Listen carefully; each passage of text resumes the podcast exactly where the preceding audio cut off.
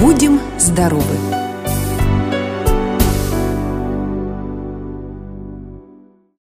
Добрый день, уважаемые радиослушатели Иркутского радиоканала. 8 февраля в нашей студии побывал заместитель мэра, председатель Комитета по социальной политике и культуре администрации города Иркутска Виталий Владимирович Барышников. Он рассказал о решениях, которые были выработаны на заседании оперативного регионального штаба по коронавирусу, проходившего 7 февраля.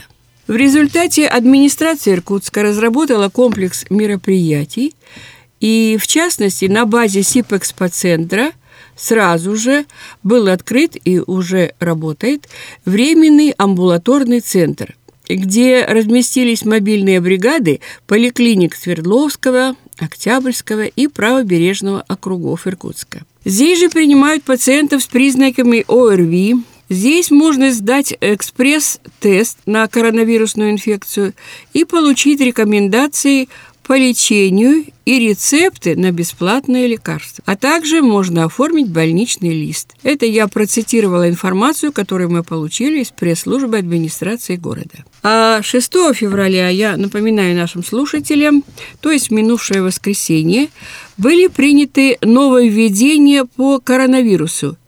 И вышло постановление Роспотребнадзора об отмене карантина для контактных лиц.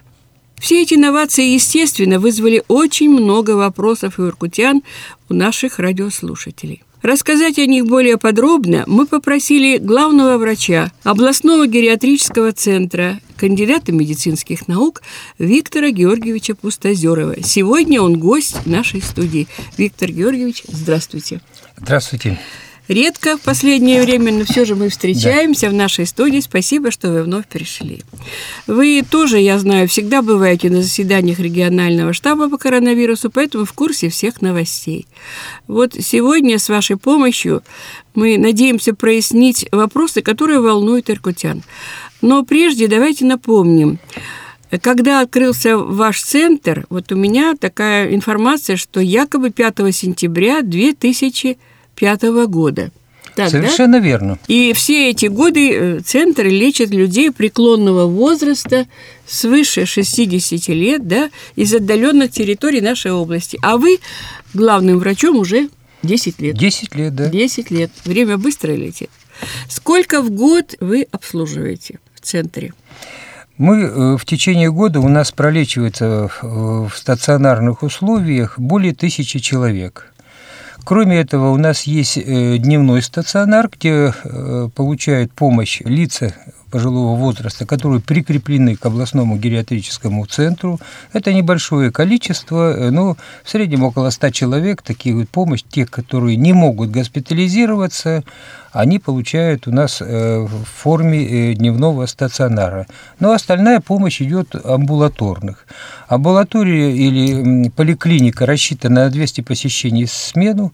Основные главные специалисты, в принципе, всех профилей есть. Есть невролог, окулист, лор-врач, Э, приходящий эндокринолог, уролог, э, ну и другие специалисты. Работает в том кабинет, ну и, конечно же, терапевт, хирург. Ну, сегодня врачей, наверное, поменьше, чем по штатному расписанию, потому что коснулась э, эта вирусная инфекция, по-моему, всех врачей, не только в вашем центре, а и в областной больнице и так далее, и так далее. Да. Скажите, пожалуйста, вот направление на лечение к вам в центр согласуется с кем? Направление у нас э, областной совет ветеранов э, дает разнарядку по районным советам ветеранов, которые э, в зависимости от разнарядки этой посылают к нам на лечение. Ну, согласуют заведующие отделением, и мы определенно записываем дату, когда нужно приехать, в какое время, и мы принимаем этих пациентов. И в основном, конечно, лечатся у нас ветераны, которые живут в области, в области, угу, потому что всех желающих, конечно, мы принять принять не можем. Раньше принимал у нас еще пожилых людей госпиталь ветеранов войн. Он на 200 коек, этот госпиталь ветеранов, но на сегодняшний день он уже второй год без выхода работает на ковид. Там расширили реанимационные койки, до более 30, и, в общем, они работают только на ковид. Госпиталь ветеранов у нас есть в Иркутске, по-моему, в Братске тоже есть, да? В Братске э, госпиталь ветеранов был, но сейчас его нету. Там есть э, санаторий юбилейный, в который принимают лиц пожилого и старческого возраста, То где там они, они проходят реабилитацию. Охвачены вниманием, да? Да, да. Понятно. Ну, э, расскажите о своем медицинском высококвалифицированном персонале. Какие врачи вы сказали работают? Ну, угу. конечно, все и врачи высшей категории, очень опытные. Ну, у нас э, семь кандидатов наук работает. Единственное, что волнует, конечно, это люди уже в основном пенсионного возраста. Кадровые и, проблемы, да, да? И кадровая проблема, она касается не только всего здравоохранения, конечно, и нас она тоже коснулась, да, и молодежи-то Мало. Молодежь мало, очень, очень мало, и они, в общем-то, не идут э, работать. Э, Наверное, неохотно, потому что работать э, с пожилым населением, я думаю, не просто. Это не каждый сможет. Да, вы знаете, не только в гериатрическом центре, но и в других лечебных учреждениях. Ну, на сегодняшний день, наверное, я не ошибусь, если скажу, допустим, терапевтов, это основная работа Нагрузка, в амбулатории. Да? Нагрузка угу. очень большая, и идут туда неохотно, неохотно. И вакансии, вот любой поликлинику сейчас возьмите, есть вакансии вакансии. То есть их просто не хватает. Я правильно понимаю, Виктор Георгиевич, мне кажется, что сейчас вот те, кто учится в медицинском университете, по окончании ну, время-то у нас рынок наступил. Все хотят почему-то попасть вот в эти платные коммерческие клиники, да. надеясь, что там больше заработают. А практического-то опыта нет. Я вполне с вами согласен, потому что, ну, действительно, как можно идти куда-то работать и выдвигать свою кандидатуру на ту или иную помощь, когда у тебя нет э, практического опыта? Нужно поработать 7-10 лет, тогда только появляется настоящий опыт, квалификация появляется. Это не только касается амбулаторного звена, особенно это хирургические практики, акушерство с гинекологией. Ну, хотя там меньше проблемы с кадрами, конечно, тогда все-таки как-то студенты идут, учатся. Значит. Ну и большие, конечно, изменения э, в самом учебном процессе произошли, потому что сейчас э, нету сертификатов, их упразднили. Сейчас все после э, окончания вуза проходят аккредитацию, так называемую первичную аккредитацию, а по истечении пяти лет уже проходят повторную аккредитацию. То есть система сертификатов, которые раньше были, она упразднена. А Это почему? Второй год. А почему? Второй год. Ну, считают, что аккредитация – это более э, современная, более приемлемая для наших специалистов, хотя старшее поколение, я скажу откровенно, не очень-то это одобряет. То есть уже привыкли эти сертификаты, прошло пять лет, проучился, обновил свои знания какие-то, а сейчас вошло в моду, что непрерывное медицинское образование, да, должно постоянно проходить, ежегодно, Э, обучаться на семинарах, э, обучаться онлайн, набирать себе баллы, которые называются, э, собирать свой портфолио, это, вот эта сумма баллов, она такое название портфолио называется, да, да. и в течение пяти лет после него уже, я думаю, с этим связано, что вот это непрерывное медицинское образование. Раньше, как отучился раз в пять лет, значит, ты имеешь право защитить свой сертификат. Если ты этого не получил, значит, ты не получишь. Ну, а сейчас вот такое. Вот недаром вспоминают э, все таки советский период и нашу замечательную медицину. Говорят, сегодня другой уровень, и не в лучшую сторону. Но это не да. нам с вами, да. как говорится, реформацией заниматься, поэтому тут уже как идет, так идет. А мы просто свидетели с вами. Вернемся к работе вашего центра. Вот до 2019 года все шло своим чередом, и ничего не предвещало, пока не случился коронавирус. А теперь уже три года мы живем в условиях пандемии. А вы, врачи, ну, действительно на переднем фронте боретесь с коронавирусной инфекцией. И как вы работаете сегодня? Вы работаете как ковидный госпиталь, да? Работаем как ковидный госпиталь, но э, как только волна спадает, вот это напряжение э, пациентов уменьшается количество, мы снова переходим на плановую работу.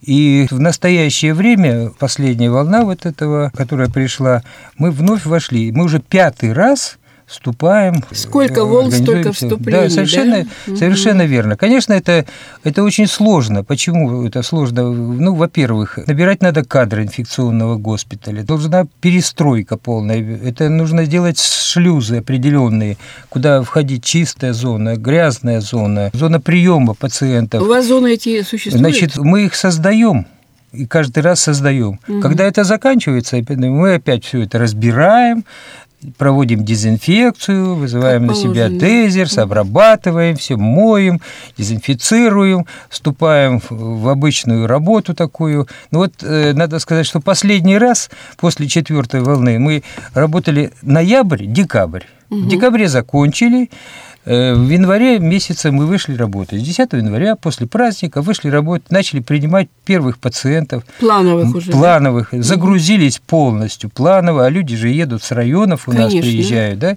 Приезжают Здание. планово, нашли, угу. только начали работать, и здесь волна очередная наступает, и нас снова переводят э, в ковидный госпиталь. Ну и сложно, конечно же, работать в плановом порядке. Почему? Потому что распространение вирусной инфекции, ну, ее просто просто невозможно так, что исключить, что она не будет. Потому что люди едут, э, если у них был отрицательный тест, но они же едут откуда-то с северных районов, написали да, там да. Бодайбо, там Жигалово, там эти какие-то, кто-то поездом добирается, где-то были ВКонтакте, получают этот вирус и приносят его к нам. Для пожилых людей ведь э, очень быстро все это распространяется. Молодые это быстро, а у пожилых очень быстро. Тем более, что вот этот последний омикрон, он распространяется не только непривитых, но и на, на те, которые были переболевшие и привитые. Ну и в том числе, конечно, медицинский персонал тоже страдает он от этого. Как вы лечите в этом в ковидном госпитале? Ну, в среднем сколько идет дней, недель на лечение? все ли получает, индивидуальная вот э, работа с каждым больным, или как это все организовано? Ну, работают врачи, которые работают в день, у них закреплены за ними определенные э, пациенты. Есть дежуранты, врачи, которые приходят на дежурство, которые принимают больных. Те врачи, которые работают в день, они занимаются и приемом, и выпиской пациентов этих. Конечно же, это тоже свои сложности, ведь надо одевать Эти? костюмы, конечно, да. за всю защиту, все это соблюдать, все эти тем не менее, стараемся делать все, что нужно. Лекарств достаточно. Э, На сегодняшний с, день, да? да? Средств информации. Перебоев да. не было? Перебоев Нет, не никогда было. у нас перебоев не было, не было угу. и мы всегда это готовим заранее. И средства индивидуальной защиты, они тоже есть, их тоже готовим заранее. Средства дезинфекции, те, которых есть, готовим заранее. И в среднем, если вы говорите о количестве дней, ну, по-разному бывает. Есть люди, у которых 3-5 дней острый период заканчивается, и потом уже мы их пациентов готовим к выпуску. Если мы первые волны выписывали больных, только тогда, когда получали отрицательный результат э, ПЦР. Да, да. Тест отрицательный, мы больного выписываем. В настоящий период э, произошло очень много изменений, и в том числе... Но мы чуть позже теста, да? поговорим. Но, да? тем не менее, так вот, ну, а в среднем, конечно, 10-12 дней. 10-12 дней. Да. Ну вот давайте теперь обратимся к вопросам от наших радиослушателей. Спрашивают, Каковы причины роста коронавируса? Причины роста вот в последнюю волну связаны с тем, что появился новый вирус, так называемый омикрон. Угу. Омикрон. Вот Значит, дельта и омикрон. Расскажите, чем они отличаются и как они лечатся? Значит, ну, собственно говоря, для людей, которых со стороны, они ничем, собственно, не. Это тот вирус и этот вирус.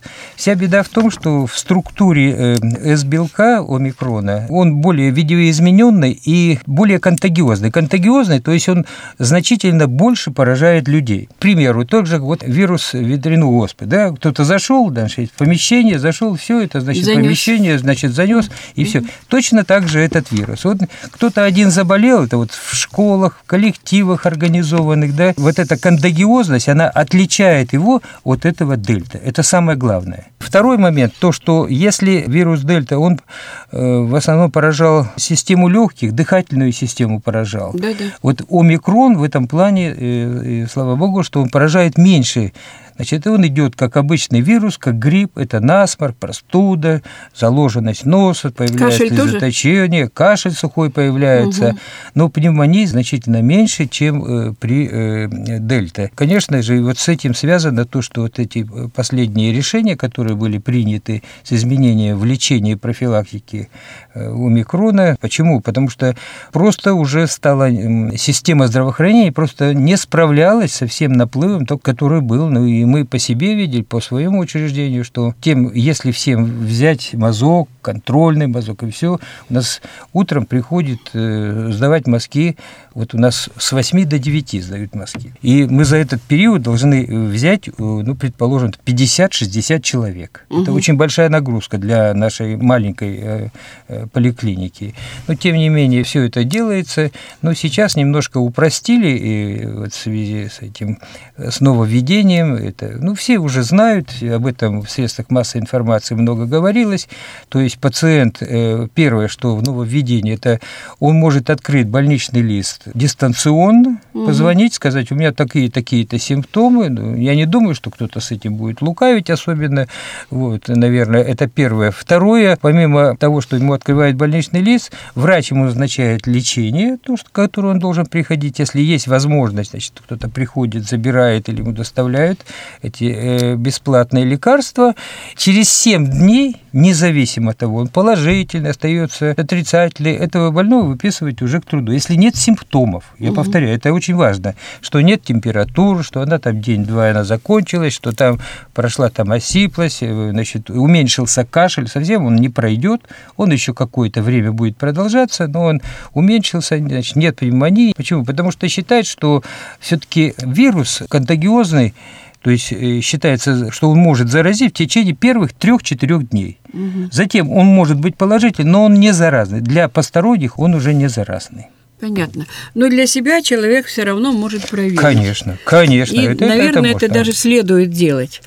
Так, следующий вопрос спрашивают, как защитить слизистую и органы дыхания. Средства защиты, как и при любом вирусном заболевании, как вот раньше было, при гриппе, когда э, в семье или в коллективе появлялись, при первых волнах э, коронавирусной инфекции, Самое главное это что? Это личная персональная защита, средства индивидуальной защиты. Это респиратор, значит, если они есть, или это ношение маски. Кроме этого, дистанцию очень трудно, мы же понимаем, что такое. Ну, допустим, в общественном транспорте. Ну, как можно нет соб- соблюсти? Какую никакой, соблюсти? Там, нет. Ну, значит, угу. мы на каждом штабе все об этом постоянно говорится. А проблема не решается. Люди-то маски-то не все одевают, да? Да, у меня то, у меня это, я привился, значит, все. А сейчас мы знаем, что привитые, непривитые, значит, они, они все болеют, все подвержены вот этому Кстати, микрону. почему привитые болеют тогда? А привитые болеют, значит, то есть у него вирус, не все, кстати, болеют, да, и я вам скажу, что омикроном среди привитых и приболевших болеет 15%. Такая особенность и разновидность вот этого вируса. Если был дельта, и среди привитых там болело, если э, быть точным, 0,7%, то есть менее 1%. Из привитых, значит, и почему и говорили, что нужно э, создать коллективный иммунитет, иммунитет да, да. если он будет популяционный иммунитет, тогда, значит, надо менее 70%, что было привитых. Вот с омикроном здесь тоже значение имеет, но все же 15% об этом говорили, это достоверные данные, такие 15% заболевают среди привитых. Может быть, это связано с тем, что у разных людей разный иммунитет, э, разная восприимчивость к этому э, коронавирусу, да, и в связи с этим-то вот, э, наверное, значит, мы, мы же видим, нас болеют не только пациенты, но и же медицинский персонал, да, да, который ну, переболел, не больше всех в контакте, Конечно. ежедневно, если он приходит, у него там человек 30-40 как минимум, то придет, где-то там там какие-то, наверное, погрешности, там бывает еще что-то. Но тем не менее, значит, да.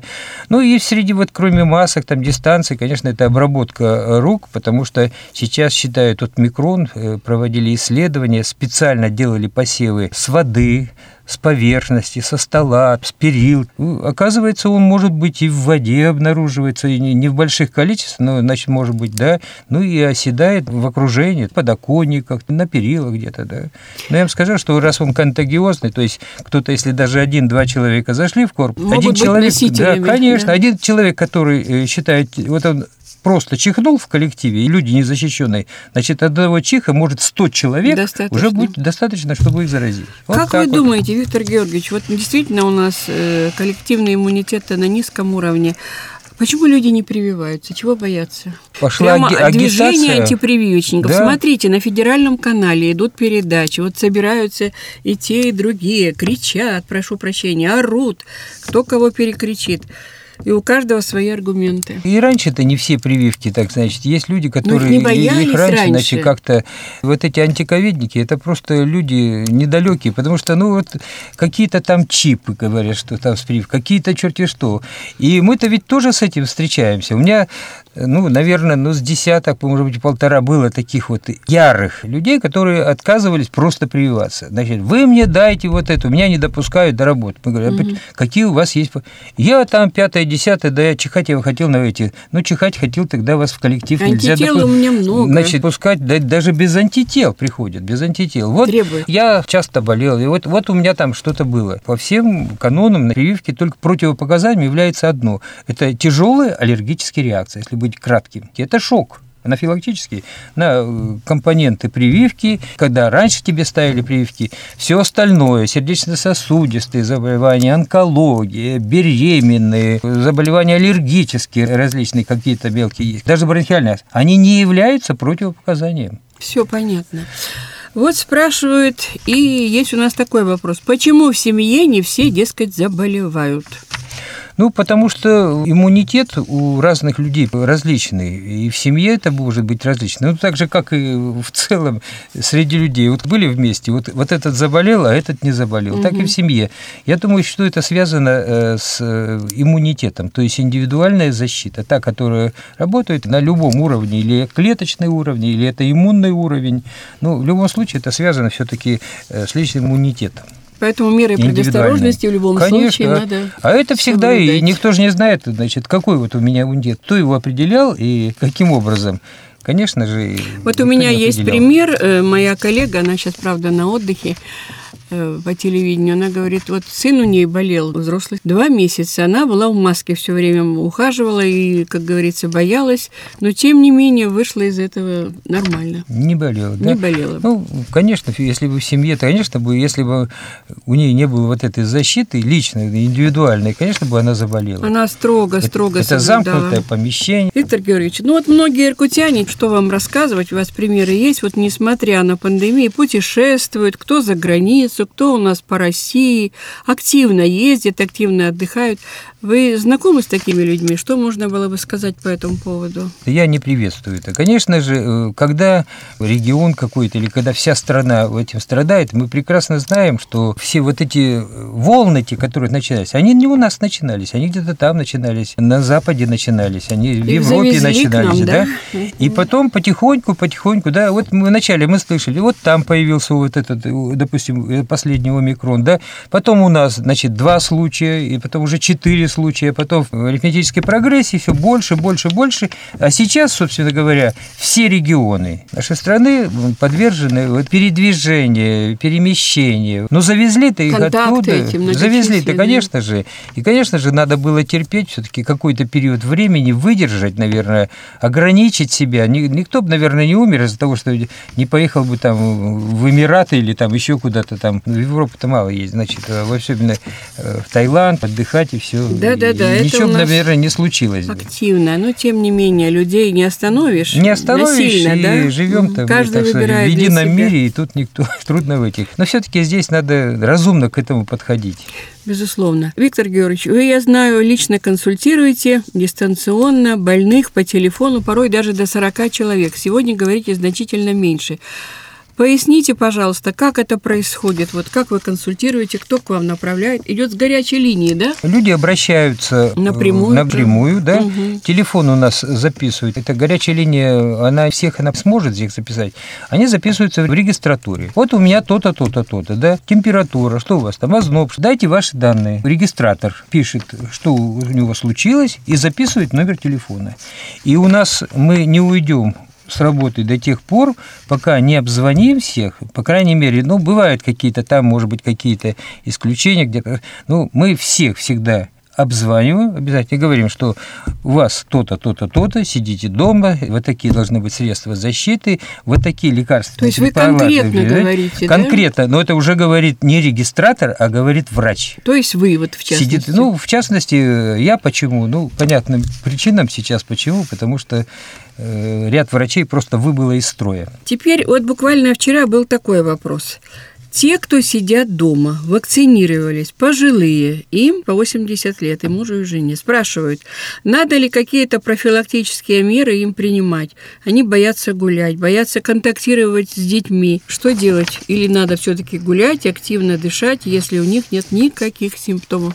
Ну, они болеют? прежде всего, конечно, они же должны быть вакцинированы. Это, они вакцинированы. Значит, они вакцинированы. Да, да. И я думаю, что какой-то вот этот, пока идет острый период, все-таки можно переждать, если есть эта возможность, да. Если там кто-то доставит пищу, ну, если кто-то живет одинокий, ну как ему быть? Он в магазин обязательно должен сходить. А некоторые там еще куда-то идут, да. Но в основном, конечно, это посещение магазина. А дома значит, надо значит, сидеть в масках? Дома зачем сидеть в масках? Я тоже так думаю. Значит, дома не надо сидеть в масках и гулять, если если он надел маску и вышел вокруг дома где-то или около дома, прошел погулял, здесь ничего такого зазорного нету. Я не думаю, что он обязательно, что вот если он надел маску, он же не контачит, или это супруги, или он один там человек вышел, но, но он же не в коллективе ходит, он же ходит отдельно, и, конечно, здесь он не заболеет. Тут уже просто перебор, наверное, если то, что там они гуляют да, там на балконе или там да. подстраховка. Ну, надо соблюдать все средства защиты, те, которые рекомендуют. Я думаю, рекомендуют. это понятно. А что касается касается лекарственных препаратов угу. для да, профилактики, чтобы да.